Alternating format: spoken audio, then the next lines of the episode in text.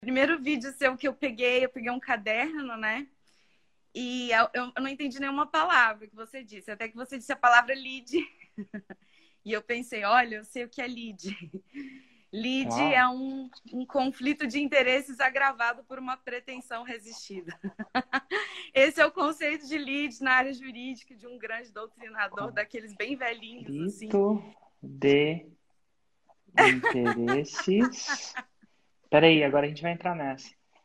Lead agravado. é um conflito de interesses agravado, agravado por uma pretensão por uma pretensão resistida. Resistida. Então, eu, eu acho interessantíssimo isso, a gente ver diferentes palavras em diferentes contextos. Você pode me dar um exemplo de uma lead, de um conflito de interesses agravado por uma pretensão resistida sobre esse exato contexto? A moça ah, sofreu um golpe, chamado golpe do motoboy. Golpe do motoboy ela entregou o cartão dela do banco, acreditando que ele fosse um funcionário do banco. Ok. Ela, ele se identificou e ela entregou o cartão inocentemente. E entendendo que houve falha de segurança no banco, ela deseja que o banco é, pague de volta, né? Faça um ressarcimento do prejuízo que ela sofreu, em torno de 50 mil reais. Ela deu a senha também? Não, ela digitou a senha num sistema fraudulento. Prove... É, pro, pro... Dado pelo motoboy, né? Isso. É? Então tá bom. Bem, é, o... ela entrou em contato com o banco. Qual foi, qual foi o conflito de interesses? Ainda não aconteceu. Por enquanto estamos na pretensão. Então, ela uhum. pretende que o banco arque com estes valores. É uma pretensão. Certo. O banco diz não. Então ele está resistindo. Vou, não vou pagar. Foi a senhora que entregou seu cartão. Resistiu. Então temos uhum. agora uma pretensão resistida. Uhum. Quando ela tenta contato com o banco, inclusive outras pessoas que sofreram o mesmo golpe conseguiram ser ressarcidas sem buscar justiça.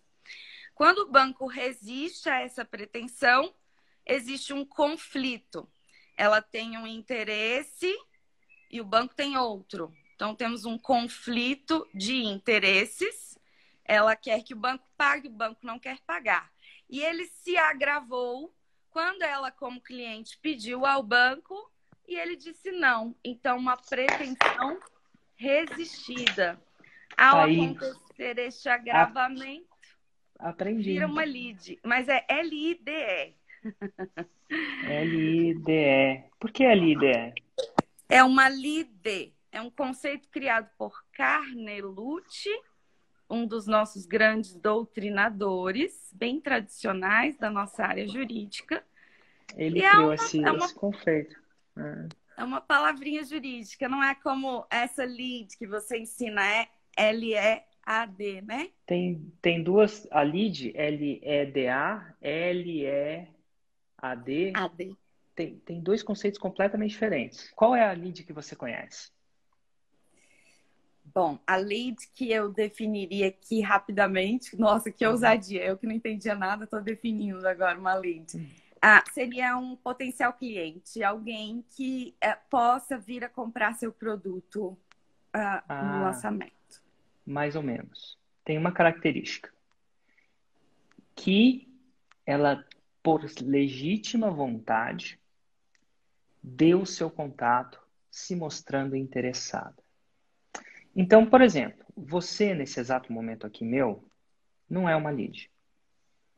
Você está interessado em comprar meu produto ou tem algum certo interesse, afinal você está numa live aqui comigo.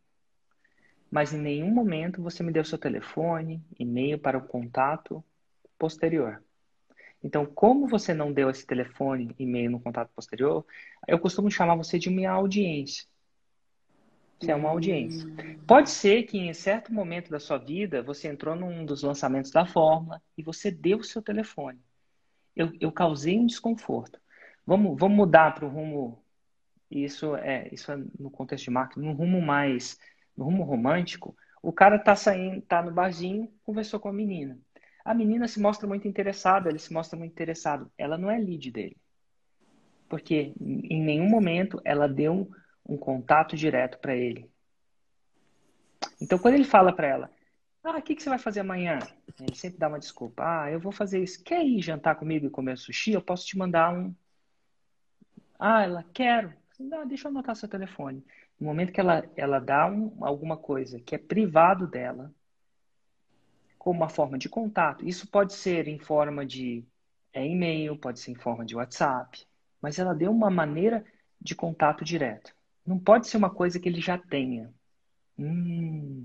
Então, por exemplo, aqui eu e você, a chance são que você tem o meu direct, eu tenho o seu direct. Então, eu já tenho isso. Você não me deu o seu direct. Então, eu falo assim, ah, eu te mando um direct para isso. Você não é minha lead. Porque você em nenhum momento demonstrou interesse dando esse contato. Então, Entendi. tecnicamente, estou sendo muito técnico, tá? E aí tem uma outra palavra que é lead. A lead são as primeiras 300 palavras. Primeiras E em, em jornalismo, é, às vezes é 300, às vezes é, é uma frase, mas são as primeiras palavras que um jornalista, um produtor de conteúdo vai te falar que vai te deixar interessada em consumir Isso. o resto.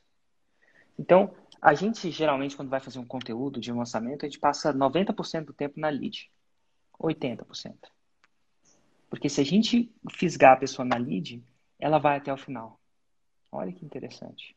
Então, Legal. se eu chegar para você, opa, aqui é o Érico. Nessa série de vídeos eu vou te ensinar o que pessoas comuns fizeram para chegar ao seu primeiro 6 em 7. Isso é 100 mil reais em 7 dias.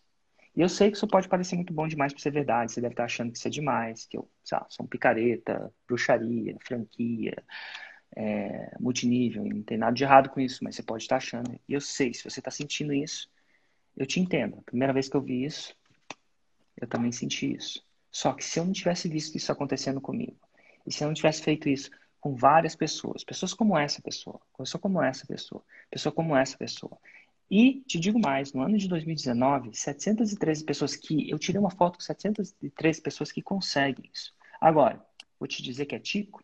Não, não é típico. Vou te dizer que é possível? Eu posso categoricamente te falar que é possível, porque elas conseguiram. Então, se você está uhum. atrás do que é possível e não típico, nessa classe eu vou te falar o que, é que você vai fazer. Então, uhum. isso que eu acabei de recitar para você é uma lead. É um, uma introdução é uma série de palavras cuja, cujo a intenção é fazer você ficar curiosa, interessado bastante para consumir o resto. Eu não te disse nada do que era a forma. Eu só te deixei interessado. Uhum.